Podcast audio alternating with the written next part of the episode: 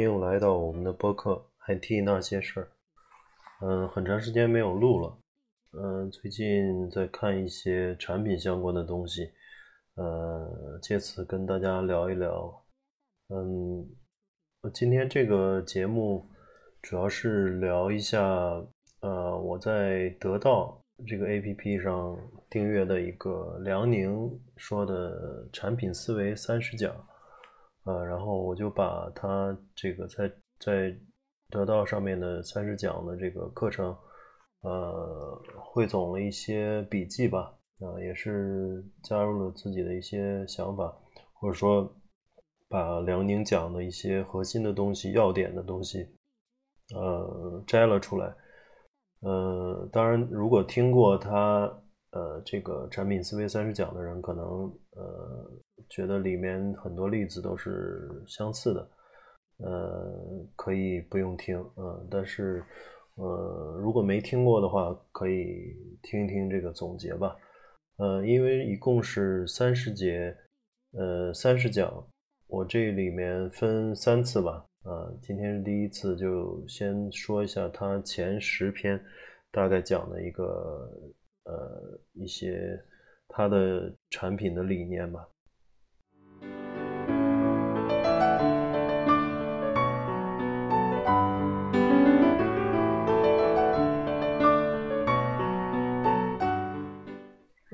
辽宁实际上是一个可以介绍一下他，就是他之前最早是在联想做，呃。在联想做一些就是面对企业级的一些东西吧，包括一些硬件啊，这个呃手机啊等等，呃，然后后来做互联网，互联网教育，然后去卖给了腾讯，然后就加入腾讯做产品，嗯嗯，时间就是他他的从业时间也非常长啊，应该是我们的前辈吧，嗯，也认识很多非常牛的人吧。呃，包括雷军啊，包括这个，呃，这个很多人吧，呃，富富盛啊之类的，就是周鸿祎啊这些人，就是在产品上非常有，呃，有心得的一些企业家。然后他的产品思维三十讲，主要是把他的在互联网行业做产品的一些，嗯，一些方法吧。呃，形成了一个系统的方法论。呃，我觉得对每一个人来说都，呃，特别是在呃软件或者是互联网行业工作的人来说，都是很有参考意义的。嗯，那我就从呃第一到第十讲，呃，按顺序来说一下吧。嗯，第一第一讲它主要是讲呃开篇嘛，就是讲一些。呃，他对产品的这个认识，就是产品能力实际上是，呃，每个人的底层能力。嗯，他觉得这是，嗯，作为一个人赤手空拳，然后能够呃拥有这个能力，就有能够在这个行业做一番事情的一个一个基础。所以他认为这个能力是他嗯最希望拥有的。嗯，然后嗯，产品呢是实际上是呃反映。一个人对自己，嗯，对世界的这种认知吧，啊，然后另外就是产品对于每个人来说是一个比较呃，嗯，不太依赖于背景资源的一条路啊，包括这些大佬们，嗯，比如说马化腾啊、雷军啊，还有张小龙啊等等等等这些人，啊，包括周鸿祎，他们也都不是家，呃，家庭背景显赫的人。然后就是通过自己对呃产品、对世界、对人的一些认知，呃，然后形成了自己的框架，然后形去在整个这个互联网行业找到了自己的方向，然后做出了相应的这种明星级的产品，最终取得了成功。所以呃，每个人只要呃拥有这个能力的话，实际上是很容易去呃用用这个。呃，比较流行的话来讲，就是比较容易逆袭的。那么，呃，它第一讲里面就讲产品，它有三个核心，啊，这个三个核心的一个是发现痛点，就是你能够看到这个社会上大家还有什么需求，嗯，包括比如打车的需求啊，呃，点外卖的需求啊，等等等等，这些都是人的痛点，啊，然后第二点就是着手改变。那么你第一点就是前提是发现痛点以后，然后你去想怎么样用互联网的手段去呃优化它，啊，去改变它。然后第三点呢，就是洞洞察人性、同理心，啊，实际上洞察人性、洞察人性、同理心这块儿，我我的理解就是说，还是要有这个很很很敏锐的这个眼光了。就是很多人其实，包括现在呃，互联网行业发展蓬勃发展这么十几年，呃，现现在这个创业公司也非常多。嗯，但是很多公司选择的这个产品方向，它不一定是真正的痛点。嗯，所以要了解这个你的目标用户，然后要洞察人性，其实是一个很很需要这个很很需要提高的一个一个东西。呃，如果能能学会怎么样找到痛点，然后去呃这个着手改变，实际上就能。呃，有可能做出呃比较用户量非常大的这个这个互联网产品吧，所以这个同理心非常重要。嗯，然后产品呢，实际上是呃也是一个互联网产品，其实跟其他产产品都有异曲同工之处吧。包括餐饮啊，这个大家也可以看到，就海底捞非常火。那么海底捞解决了什么问题呢？解决了这个服务，对吧？还有一些，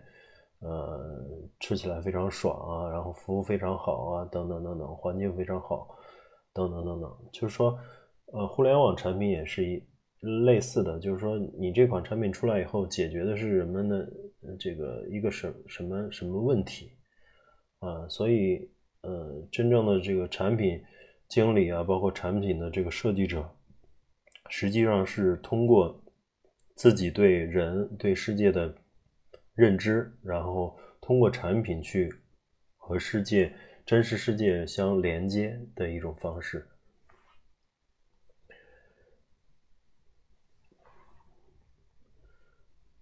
然后我们看第二点，嗯，第二点呢，它主要是就是讲，呃，从互联网产品的这个出发点啊，就还是还是讲那个看人。呃，由外到内的这种看看人，嗯，他讲的呃人，嗯，去看人是实际上是分为五个层次，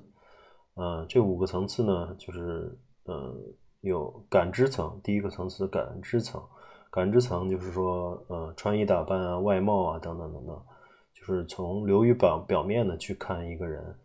嗯，然后第二个层级就是角色框架层，角色框架层就是。呃，职业，比如他是一个医生啊，或者他是一个律师啊，他是一个工程师啊，他是一个老板啊，等等等等，啊，这个是角色。然后第三个就是资源结构层啊，资源结构层实际上就是他拥有的相应的资源，比如财富啊、人脉啊，还有他的精神啊，还有等等等等精神层面的一些东西，呃。第五、第四个层面就是能力圈啊，能力圈就是说他啊，现这个拥有的能力啊，他他是不是不是呃愿意去嗯进一步的拓展自己的能力啊这方面。然后第五个就是存在感啊，存在存在感实际上是呃浅的呃是很深层次的一一个东西，就是说一个人对自己的认知。那他想成为什么呢？什么样的人？他内心有什么什么样的这个诉求？嗯，分为这五个层次。嗯，然后他这个呃举的例子是结婚结婚教练的故事，就是一个产品经理，呃，以前的这个互联网公司的产品经理下海了，做了这个一个一个呃结婚，相当于婚恋方面的教练的一一个一个一个故事，就他能够很快的去。嗯，帮助一些大龄女青年找到自己的另一半，实际上他就是用的这个五五层次的分析法，呃，而很多女的，就是呃，在选择另一半的时候，都看不到后面几个层次，而流于表面，就是只能看到感知层或者是只能看到这个人的呃职业角色，啊，并不会深入到这个更深层次的，比如说资源结构层啊、能力圈啊、存在感。啊，其实后两个他也举例，就是说能力圈啊、存在感，就是说他由于他最深层次的这个需求，就是我希望成为成为什么样的人，所以我在不断拓展我的能力圈。啊，如果是暂时的满足我的存在感了，比如一个人可能在公司里面做一个呃工程师，呃，他觉得就很有存在感了，那么他的能力圈就会呃停留在这个这个范围内。嗯，但是像马云啊，像刘强东啊等等这些人，他可能觉得必须做一个，嗯，包括乔布斯啊这些人，他们觉得必须要做对世界。呃，有所改变的一些事情，他对自己的定义是这样的，所以他必须不断的这个拓展自己的能力圈嗯，左通左冲右突，实际上都是满足自己的这个最深层次的存在感。嗯，所以从嗯择偶方面也可以看到，就是说你看的越深的，你你对这个人的了解会会更深刻一些。呃，从互联网的角度也是，你要看，呃。这个互联网的目标用户，他他的这个深层次的需求是什么？所以需要这样一些呃，能够从呃分层次去去不断挖掘用户需求的深层次的需求的一些方法。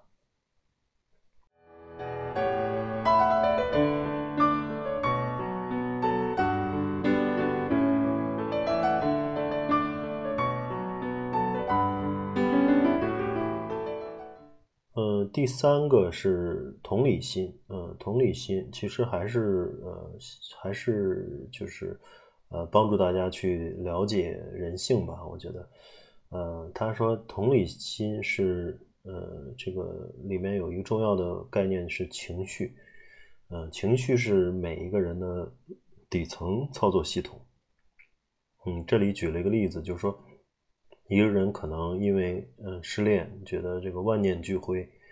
呃，然后这个生不如死，嗯，这个时候就是因为这个失恋的情绪主导了他这个整整个人的这个这个这个情这个情主主主导了他的整这个人，呃，这以其他的一些呃，包括他的学识啊，包括他的知识，包括他呃他的技能啊，他的职业都已经这个崩溃了。就是说，情绪是实际上是非常底层的东西，然后。情绪里面呢，又有几个不同的这个呃不同的方面吧，嗯，一个是愉悦，呃，一个是爽啊，一个是不爽。然后下一节他下一讲才讲到了另外两个概念，就是愤怒和恐惧。啊，先说一下愉悦，愉悦就是嗯需求被满足。啊，这个可能大家非常容易理解啊，就是比如我饿的时候，用一个点外卖的这个 A P P，然后一一下单，很快饭就送来了，哎，我就觉得 特别愉悦，需求被满足了。然后爽是什么呢？爽就是憋足了的需求被满足。啊，比如说这个，嗯，游戏里面就有很多设计了，就是，呃。历尽千辛万苦了，最终能把这个 boss 给打过了，嗯，这就是憋足了的需求终于被满足，过关的感觉，大家相信玩过游戏的都知道，也有过关的感觉，或者是 PK 掉对手的感觉，都是非常爽的，啊，包括微信摇一摇红包啊，这过年摇一摇，都每个人都能拿到这个这个呃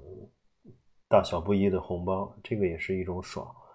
然后举了一个反例，就是说不爽，不爽就是像支付宝有一次过年集五福，嗯，然后这个集五福，很多人只有百分之四的人集到了，拿到了这个发送的红包，嗯，更百分之九十六的人实际上都没集全五福，这就造成了一个不爽，所以，呃，辽宁认为这个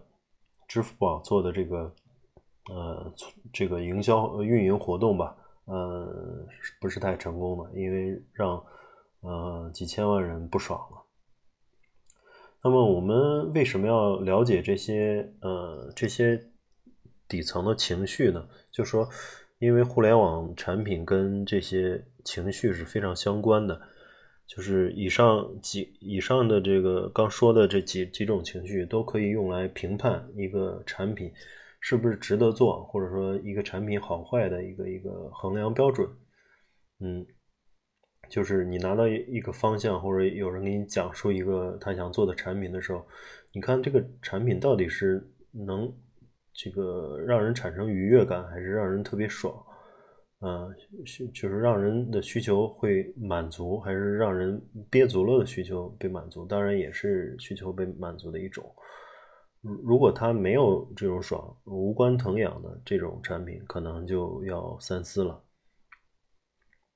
嗯，还有个例子就是说，嗯，很多人其实看，大家也看到，有些人对产品对。产品非常较真儿啊，比如说乔布斯，他呃经常把设计师啊，把把这个程工程师啊逼到这个骂哭啊，逼到墙角，然后非常呃 tough 的一个人，嗯，那么嗯这这个其实不是呃他这个刻意要这样做的，就是说乔布斯他本身这个人他就是一个无法忍受不完美的一个人，所以他是特别适合当这个产品经理。呃，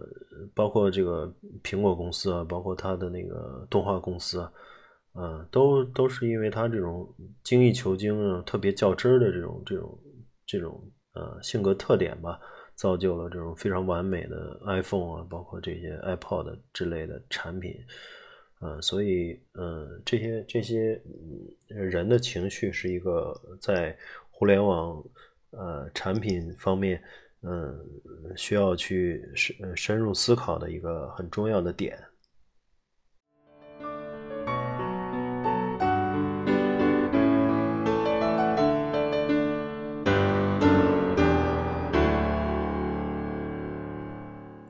嗯，下来是第四点，第四点实际上还是同理心，就跟第三点呃相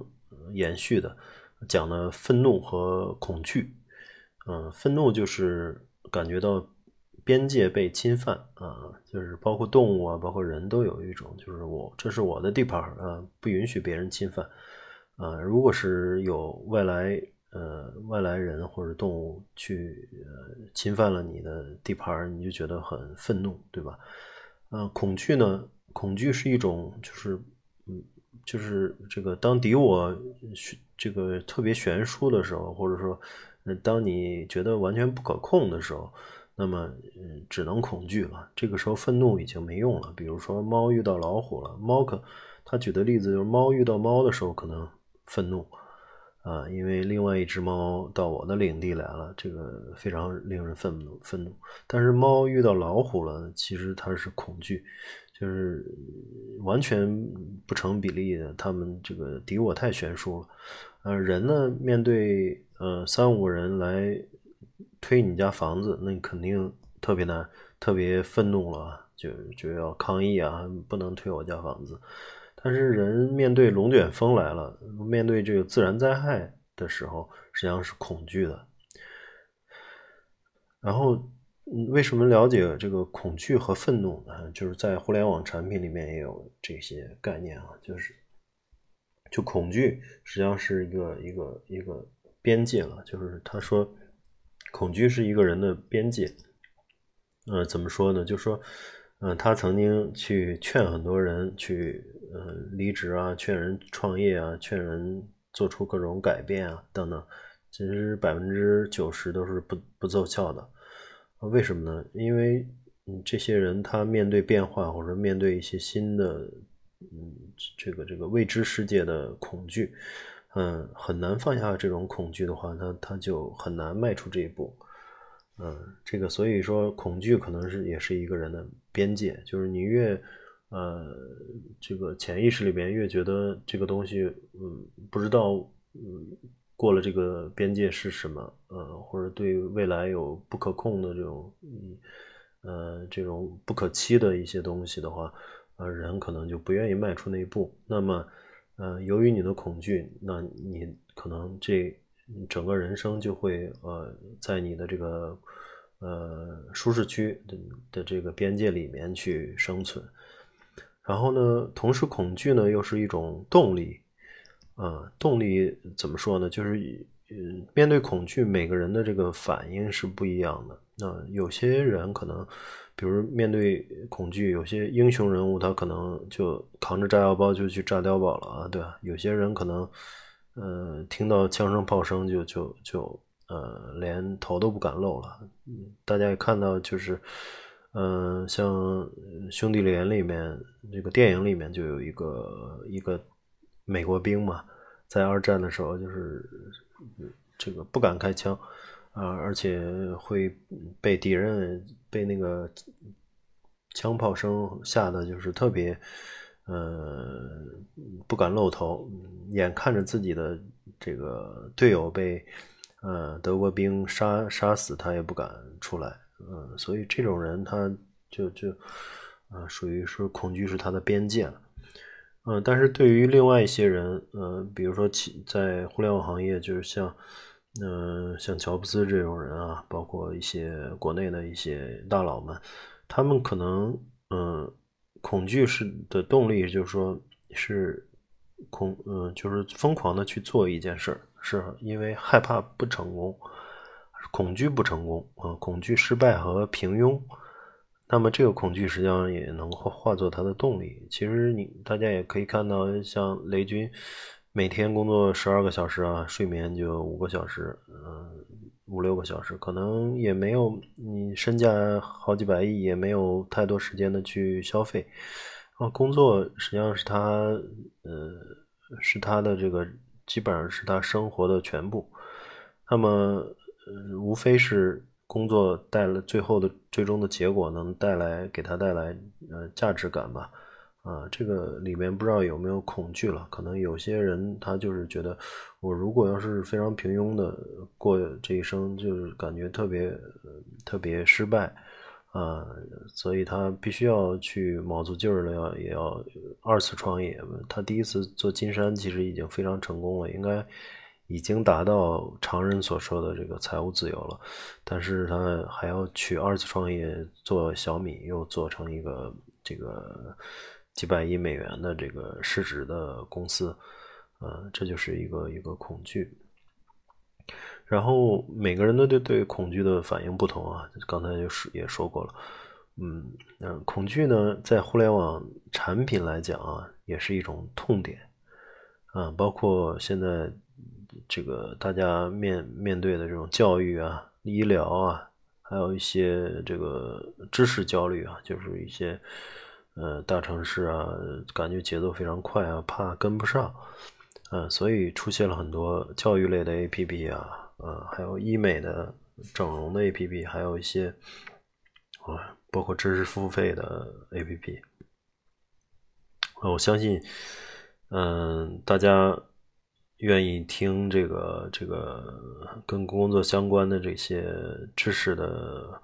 呃音频的话，多多少少都有一些知识的焦虑吧，就是希望自己不被呃这个知识嗯不不被这个这个大趋势所淘汰吧。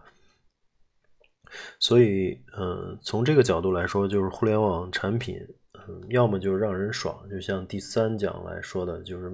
怎么解决你一个爽的问题，就让我需求被满足。然后要么让人就解除恐惧，就是说，呃，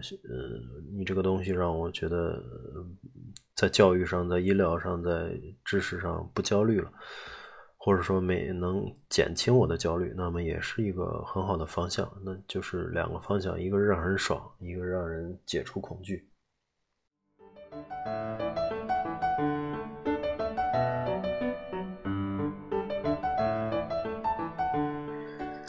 然后第五讲呢，主要是就说，嗯，就产品，嗯，主要是讲的是潜意识啊，就还是从用户的角度啊，就是，呃，来讲这个道理。嗯，大家也看到，就是辽宁在反反复复的前几节都在前几讲都在讲这个用人性，实际上就是人性，就就是说白了就是体产品经理来说，就呃对产品经理来说，洞察人性是一个非常关键的能力啊，其实任何互联网产品都是一个对人性的一个成功的成功的互联网产品都是对人性的一个很好的把握。那么这个第五讲里面说的潜意识，意思就是说，嗯，产品是迎合用户的潜意识，呃，不让用户思考，嗯，包括大家看到像 iPad、像 iPhone 啊，一个小孩就在那儿，嗯，很小的小孩还不会说话，就可以在那儿点来点去的，对吧？啊，这个就说明它是是就是门槛非常低，然后很多东西就是让用户一思考就容易启动防御，啊，很多东西就是包括它呃这个介绍的，就是说怎么样去绕过防御，包括微笑啊，微笑就让人这个感觉很有亲和力，然后就放下了防御。第二个就是说像重复的在宣讲一个概念。比如大家也看广告里面有很多脑白金啊，包括海飞丝去头屑啊，这个就是不停不停、长年累累月的在讲，啊，就就实际上是一个类似洗脑的，也叫催眠的一个东西吧。就是像如果把人的大脑比作这个，嗯，比作计算机来讲的话，那么这些都是在刷我们的这个 room，。就是把这个一些固定的思维模式和理念不停不停的说，然后能够刷到你的 room 里面，这样就成功了。嗯，还讲了一个集体意识，就是集体的潜意识啊，集体人格。嗯，比如说湖南人啊，嗯，联想人啊，包括阿里人啊，这些有。呃，有共性的一些人，他们都有共同的一些文化背景和价值观。嗯，这些人他可能就就是在那个呃，在产品的分析里面就可以作为一一个集体人格。那么你要是想做一个呃，针对这个集体人格来做一款产品的话，你要深入了解这些人的文化和价值观。所以，互联网产品实际上是要突破人的潜意识，嗯，就是尽量不要让人产生防御防御心理，嗯，所以对于嗯基于以上的这个这个原因吧，就是产品经理呢需要广泛的接触用户，嗯，尊重客观，就是哪怕你很多其实很多东西跟你的价值观不一定相符合，呃，但是你既然选择做产品是要让别人用的。而不是你自己最大的用户，并不是你自己的话，嗯，让别人用的话，你就尽量嗯摒弃这种主观的想当然啊，摒弃摒弃掉主观，然后看这种嗯客观，嗯，其实对于一个产品经理来讲，就是要呃接纳各种世界观，嗯，包括有有些产品可能，比如说像现在比较磨的这种呃今日。今日头条啊，像抖音啊等等，你你就是让人不停不停刷啊，只要是手往左右移动或者是上下移动，就能不不停的这个推送给你新的内容。嗯，这种模式其实就是一个一个很中毒的一个一个模式。但是你你说那个今日头条的这个马一鸣，或者是他。下面的这些产品经理会天天花几个小时去看抖音吗？也不一定，对吧？嗯，但是他了解很多用户需要去，像一些学生啊，像一些小孩啊，他们有大把的时间就想看一些有意思的视频，一刷就几个小时过去了，所以你要了解这些人的需求。啊，这个说到这儿，其实还还有一个理念，就是说，嗯，产品还分互联网产品，其实分两种，一种是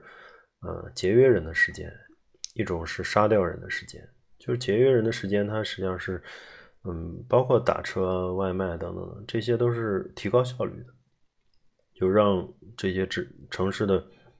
特别是白领人群啊等等，啊，这些人他们，嗯，包括携程啊，这些都是让人很快的去获得。自己想要的东西或者服务，呃，更快的去打到车啊，更快的吃到饭，更快的去，呃，坐坐上飞机去另外一个城市出差等等等等，啊，这些是提高效率的。那还有另一类产品就是 kill time，就是杀掉时间。嗯，其实中国十四亿人啊，还有相当一部分人是需要杀掉时间的。这部分人的需求，嗯，即使你是一个产品经理，你你是一个需要经常手机里装的全是提高效率的东西，但是你，呃，如果你要做一款这个 kill time 的这个产品的话，你还是要了解，呃，这些这些，嗯，需要 kill time 的人的这个需求。包括这个快手啊，包括这个直播 APP 啊，包括游戏啊，包括这些抖音等等等等，让大家呃在上面一玩就是好几个小时，对吧？嗯，但但是毕竟这个人口众多，还是有很大一部分人，甚至超过那个这个需要节省时间、提高效率的人啊，所以大家也看到这个。快手啊，包括抖音的这个非常成功，大红大紫啊，嗯，快手这个日活甚至超过了，呃，不是月活吧？它的月活是超过了一亿，就是经常就可以理解为一亿，中国有一亿多人可能每天都，呃，每个每至少每个月都会上快手上看那些视频，所以这个。我们一定要去，嗯，就是不能说你不喜欢这样玩游戏啊，或者你不喜欢把时间浪费在这个视频上，那么就想当然的去觉得这个没需求，实际上是非常大的需求。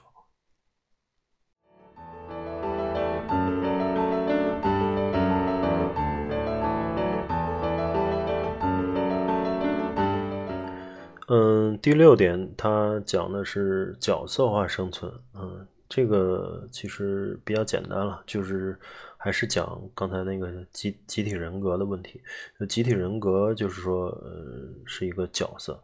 呃，每个角色呢，就像这个寄居蟹的壳一样，每个人实际上都会钻进一个角色里。比如你是一个律师，你是一个医生，或者你是一个工程师，那么，嗯，你就会钻进这个工程师或者律师或者医生的这个壳里。嗯，那么这个壳里的人呢，壳里的这个角色呢，都有集体人格。嗯，你要去为集体人格、为这个角色去设计一款产品，你就要你要了解整个这个角色的集体人格。比如说钉钉，嗯，钉钉大家也知道，就是阿里的那个那个这个即时通讯，包括呃打卡等等等等这些。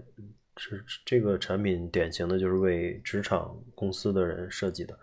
它满足了集体人格，但是是这个这个坦白的说，它根本就不符合这个个体的需求啊！谁愿意嗯在这个软件上随时能够被领导去这个像打电话一样呼起来，对吧？还有它还有短信功能，还有打卡功能，嗯，就是每天拿钉钉打卡，其实是很多人就是，嗯，特别是有些迟到的人觉得特别烦的一点，就是它约束了你的个人自由，对吧？那这个是反人性的，实际上，但是呢，从企业来说，它是呃遵遵循了这个集体人格，那作为一个企业，它需要这些功能，嗯，那么。面对个体的产品呢，要尊重个体，嗯，所以就是说，面对个体的就需要完整全面的去分析用户，这个要去完整全面的分析用户呢，实际上这个说白了就是要把这个角色的壳给卸掉，要打破掉，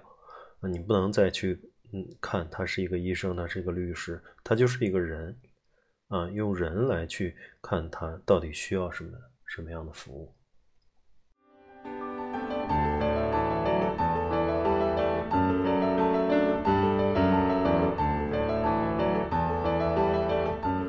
嗯，第七讲他讲了两种人吧，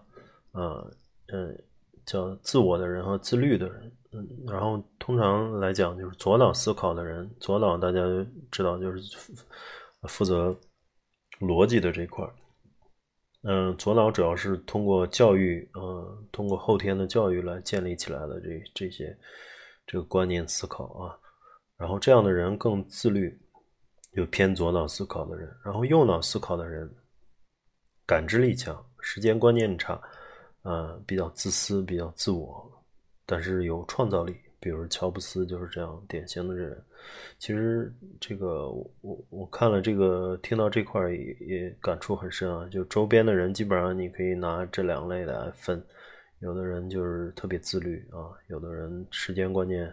很强，然后他有很有逻辑，很遵守嗯这个各种规章制度啊。这个属于左脑思考的人，那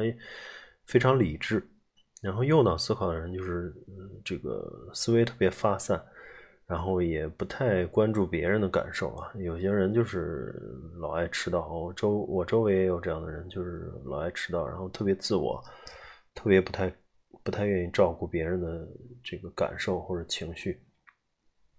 然后呢，实际上右脑思考的人，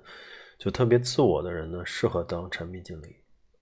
为什么呢？就是说他会为了自己的一个想法而不去考虑太多的其他的因素。嗯，就是人其实相对比较 tough。呃，这里边举了一个例子，就是就是乔布斯为了要要改一个产品的设计等等等等，就让设计师和工工程师要改一百遍以上，对吧？他他并不是说他非得要难为你，嗯，但是就是就是就是因为那这个一百遍。嗯，之内的这些东西，他很难让他觉得完美，然后而不完美呢，又让他觉得特别难受，特别特别不爽。所以，他嗯，由于他是这一这样一个右脑思考的人，那么他呃也比较自私，也比较自我，确实跟这种人相处还是比较有时候不是那么舒服的。但是，往往这些人他能够去执着的去去呃带领大家做出一个特别完美的东西。呃，而左脑思考的人就是特别自律、特别规律的人呢，他往往，嗯，人也不会那么 tough，所以不会让周围的人去打磨那么上百遍的去打磨一个产品，嗯，所以，嗯，他下面就说，就是愉悦感驱动的人往往是自我的人，就是我，我觉得我爽了才行，嗯，我不爽你就继续继续改。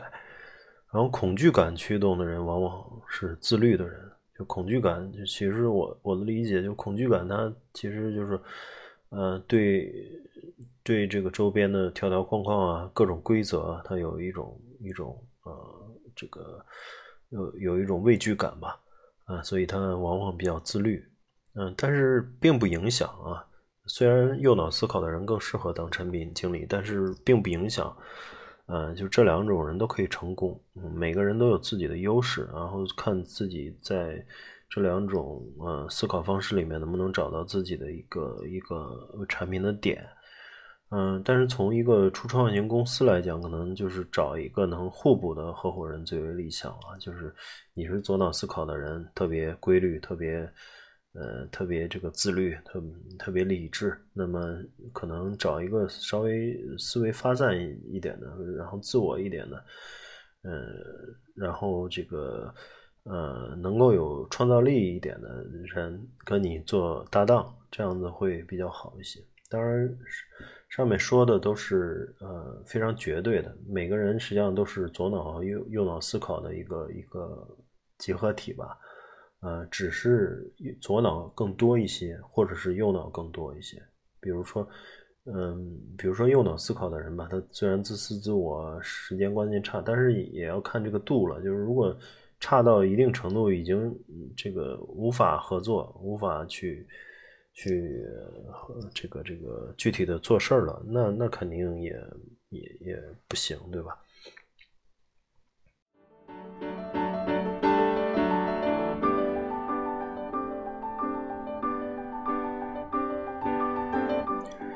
然后第八第八讲是讲这个互联网行业的这个机会判断，它里面讲了一个点线面体的概念。我觉得，呃，我个人感觉来讲，就是这个第八讲非常非常重要，就是因为我的体会也比较深了啊。就是他会讲点线面体，就说嗯，每个点实际上就是每一个个体，也就是自己吧。就拿拿每一个听众来说，包括我自己是一个个体，它都是一个点。然后呢，线实际上是你所在的这个，比如说你所在的行业。然后这个呃，面可能就是你这个整个整个互联网，对吧？然后体可能就是你所在的这个经济体，就是点线面体是一个逐逐渐放大、越来越宏观的一个一个概念。然后他举的例子就是很典型的，就是一个兄弟俩，呃，是这个双胞胎兄弟吧，同年大学毕业，然后一个参进入了这个腾讯互联网公司，另外一个进入了报社。嗯，过了十年以后呢，一个兄弟可能。呃，在腾讯的这个兄弟可能已经蓬蓬勃发展，呃，猎头到处在挖，已经百百万年薪了。但是那个去报社的兄弟呢，可能就是由于这十年传统的媒体纸，特别是报社纸媒嘛，纸媒一直在走走下坡路啊，所以可能十年后面临被裁员的裁员的一个一个风险，嗯。大家可以看到这个例子，就是说这两个兄弟难道有这么大的差别吗？他们可能是一个大学毕业的，同而且同年参加工作，实际上他们的各方面，无论是学识还是智力都没有太大的差距。但是，就因为他们附着的这个呃线面不太一样，所以导导致了这个十年后这个两个人的千差万别，所以。嗯，辽宁通过这个例子告诉大家，就是说，嗯，在机会判断这个角度啊，就是点的努力需要附着在线和面上，才能抓到这个趋势的红利。所以，点线面体的这个战是一个战略的选择，非常重要。嗯，这个其实大家体会，呃，可以很深了。就是很多公司原来，比如非常成功了，嗯，呃，新浪、网易、搜狐等等，这个当时的门户网站。嗯，但是当嗯这个第二轮互联网大潮来的时候，嗯，包括后来的这个移动互联网来的时候，嗯，可能他们没有抓到，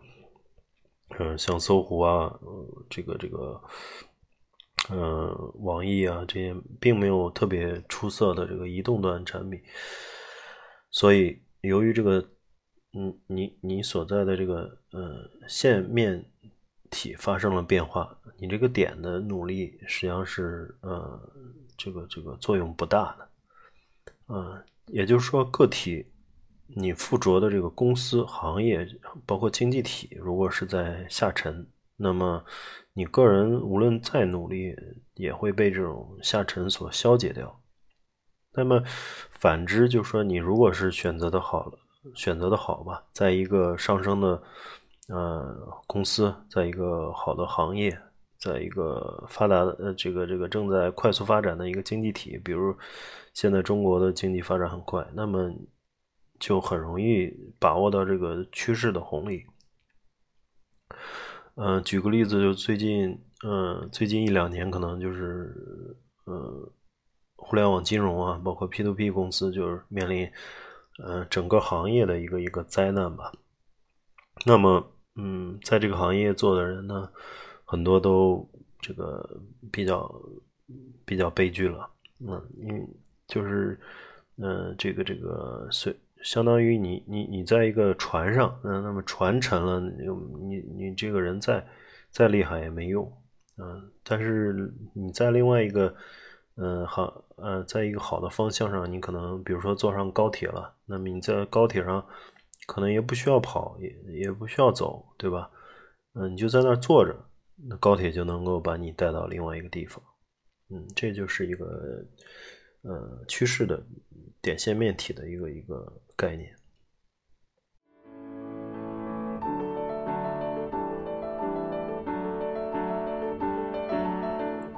然后第九讲还是结合那个第八讲，就点线面体的这个概念，就。怎么样去找到势能和趋势？嗯，他他里面，梁宁在他的这个讲座里面，还是就是说让大家更关注于这个这个点线面体啊啊，决策的关键就是呃离开自己这个点，分析所在的线面和体，也就是分析方向、周期，嗯，分析谁能给你赋能。嗯，这个是非常重要的。当然，我个人理解就是说，嗯，有时候有时候去分析这个大的趋势也不是那么容易啊。这个里面有很多经验，有很多这个个人的呃个人理解，嗯，这个也是肯定的，因为不同人有不同的这个不同的结果，就是因为他对客观环境的认识的不一样。呃，每个人这对客观环境的这个认识的水平的高低，也决定他能否。呃，这个做到很高层次的一个一个一个重要的这重要的指标吧。还有一个就是它里面提到的八个字叫“求之于事，不责于人”。啊，求之于事就是说关注势能，嗯，不责于人就是说不要求全责备了，嗯，大概是这么一个意思。就说从一个嗯举例来说，就一个。当然是我的理解啊，就是一个上一个创业公司，你应该多关注势能，就是你你所在的这行业，你你你你你你做的这个方向，嗯，包括你周围能给你赋能的资源，包括你能不能拿到一些投资啊，或者是能不能有大佬的加持啊，对吧？呃，抱上大腿啊，等等等，包括政府的国家的政策啊，对吧？发展的趋势等等。你能不能把握到大的这个，嗯，势抓住这个大的势能，这个是非常关键的。不要天天在去把公司的这些每一个个人去这个逼着他们去去去加班啊，去要觉得他们能力不足啊，就觉得非常苦恼。其实这些都是嗯，在拘泥于细节，就是在点上努力。这个嗯，这个他说的这个势能和趋势，其实就是让大家更有大局观，然后能够在线线面体上更呃更加下一些功夫，然后来来作为一个公司的领导嘛，作为一个包括你做做一款产品也好，你你还是要关注一些大的方方向啊。如果是太拘泥于这个小的小的细节，或者是在你的这个个人点上。努力再多，可能起不到太太大的作用。所以大家看到最后做企业或者做一款产品，能有一个大的成功的人，他都是抓住了一个一个一个趋势，或者抓住一个一个势能吧。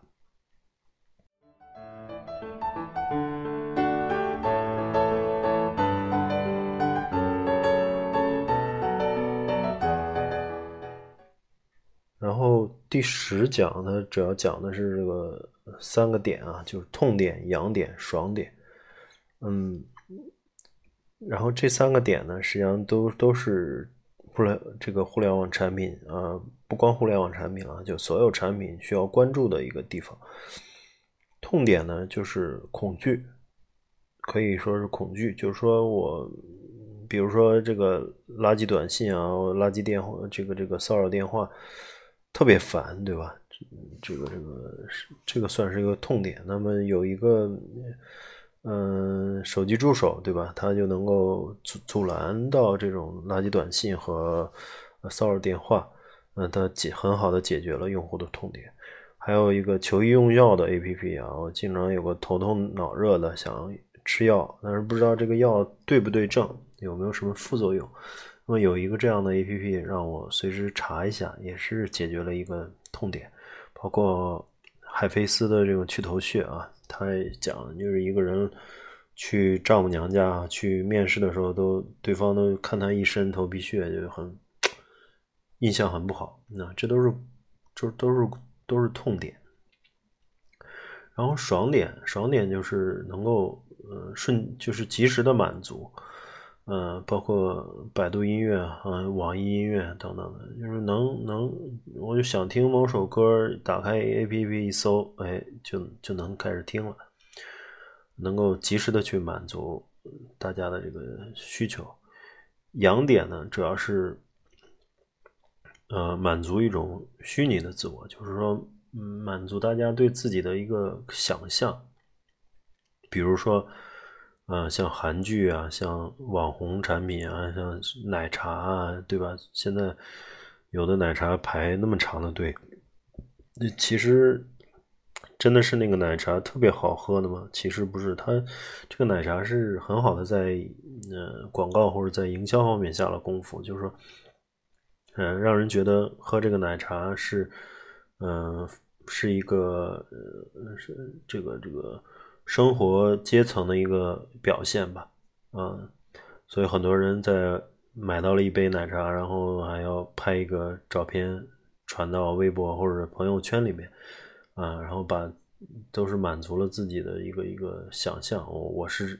我是用这个产品的这样的一个一个人，其实包括各种奢侈品吧，像那些几万几十万的这个包，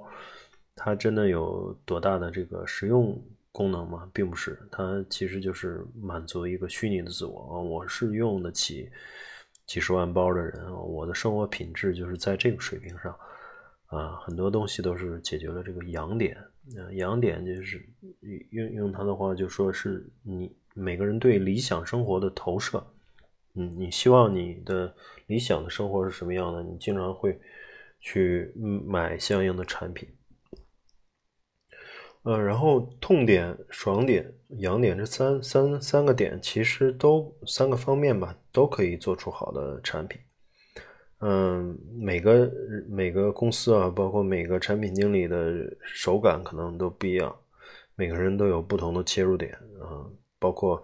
举这里举了例子，海底捞就是让大家特别爽，就是满足了爽点。然后像网红餐厅啊，网红餐厅就是粉红色的呀，特别漂亮啊，然后有很多人去拍照，嗯，自拍。这个网红餐厅就是满足大家养点。那么不同的这个方向，其实在整个这个社会上，啊，或者在市场里面都有自己的定位和自己的这个市场份额。嗯，每个人都有这个擅长的方面嘛。有有些人抓痛点抓的特别准，嗯，有的人抓爽点特别准，有的人就是抓痒点啊，就是像雕爷牛腩啊等等的这些薛蟠烤串儿。这些就是让让你去那个饭店吃饭的时候，哎，冒着白烟啊，又又是又是这个这个，比如说这个这个甜点特别好看啊，对吧？都是让人让人能够拍照发朋友圈的这种东西，嗯，所以这个都是一种满足了人的这个呃虚拟自我。所以每每一个产品经理实际上他对这几几个点的这种感受都不同，都能。这个这个需要长期的这个训练，这个训练自己的感觉，然后越敏锐的感觉呢，越能够在这这些方面，呃，找着自己的方向。